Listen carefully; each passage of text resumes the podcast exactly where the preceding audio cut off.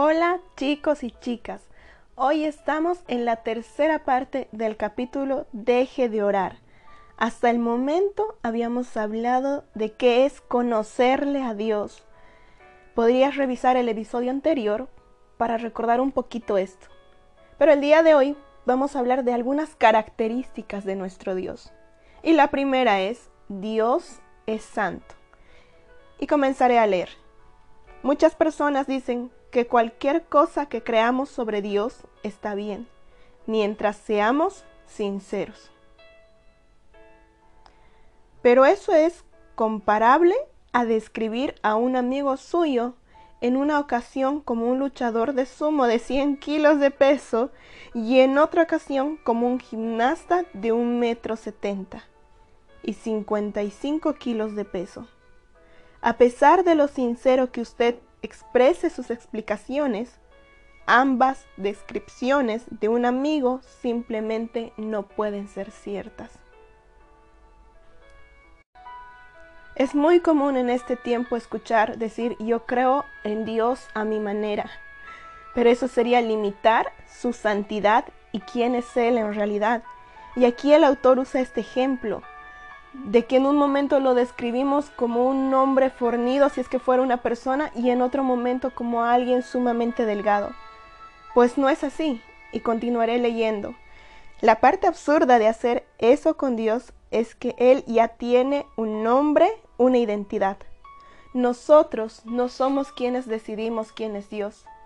Dios le dijo a Moisés, yo soy el que soy.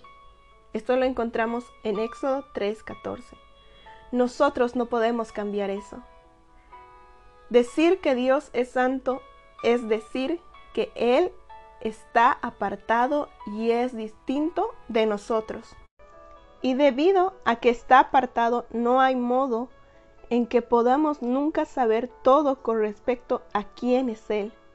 Para los judíos, decir algo tres veces demostraba su perfección. Así que llamar a Dios santo, santo, santo, es decir, que está perfectamente apartado. Con nada ni nadie se puede comparar a Él. Eso es lo que significa ser santo.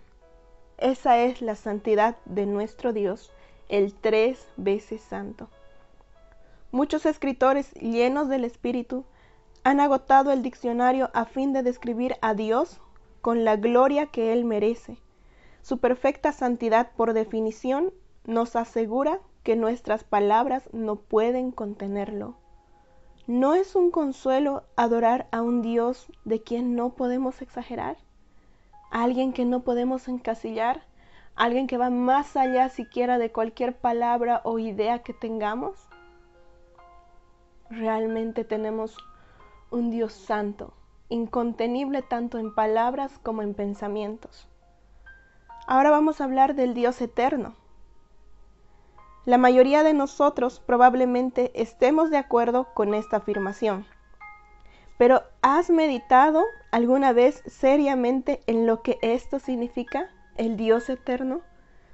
Cada uno de nosotros tuvo un comienzo, todo lo que existe comenzó un día en particular, en un momento concreto. Todo excepto Dios. Él siempre ha sido desde antes que hubiera la tierra el universo o hasta ángeles. Dios existe fuera del tiempo y ya que nosotros estamos dentro del tiempo, no hay modo en que podamos entender totalmente este concepto. No poder entender plenamente a Dios podría resultar frustrante, pero es ridículo que pensemos que tenemos derecho a limitar a Dios a algo que nosotros somos capaces de comprender. Sería un Dios bastante insignificante si lo limitamos a nuestros pensamientos. Si mi mente fuese del tamaño de una lata de refresco y Dios fuera del tamaño de todos los océanos, sería absurdo que yo dijese que Él es solamente tamaño de la pequeña cantidad de una lata. Dios es mucho más grande y está muy por encima de nuestras vidas, encerradas en el tiempo, dependientes del aire, el alimento y el sueño.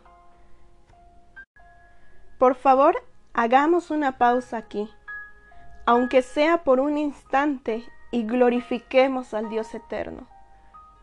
Como dice parte del Salmo 102, 12 y 27. Pero tú, Señor, reinas eternamente. Tu nombre perdura por todas las generaciones.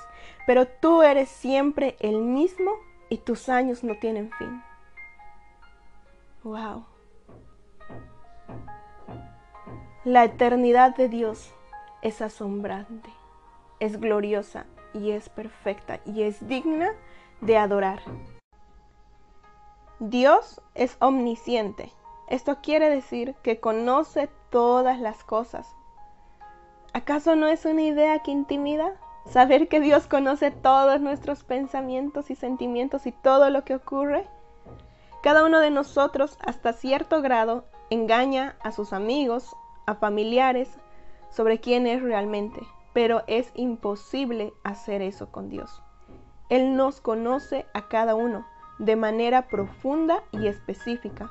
Él conoce nuestros pensamientos antes de que los pensemos, nuestros actos antes de que los realicemos Sabe si nos acostamos o nos levantamos o caminamos.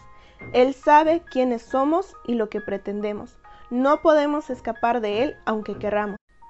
Cuando yo me canso de intentar ser fiel a Él y quiero un descanso, eso no le agrada. Eso no agarra a Dios por sorpresa. Para David, el conocimiento de Dios le llevaba a adorar. Él lo consideraba maravilloso e importante y escribió el Salmo 139, que aunque en la oscuridad él no podía ocultarse de Dios, que cuando estaba en el vientre de su madre Dios estaba allí. Hebreos 4:13 dice, Ninguna cosa creada escapa a la vista de Dios. Todo está al descubierto, expuesto a los ojos de aquel a quien hemos de rendir cuentas. Esto da que pensar.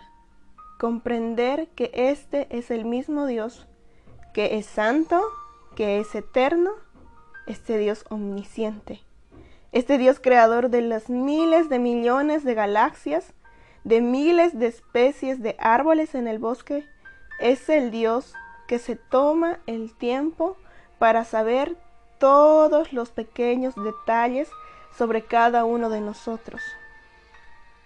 Él escoge hacerlo así.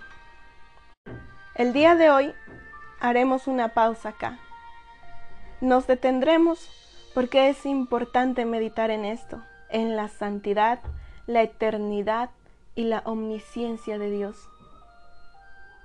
Qué características más hermosas de nuestro Padre. Saber que no podemos limitarlo. Y lo que les invito a hacer es orar justamente por esto, para decirle al Señor, Dios, ayúdame a no limitar la imagen que tengo de ti.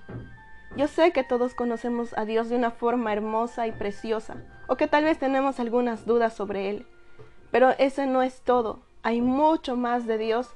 Tenemos toda la vida para conocer cada día un poco más y aún tenemos la eternidad para admirarlo.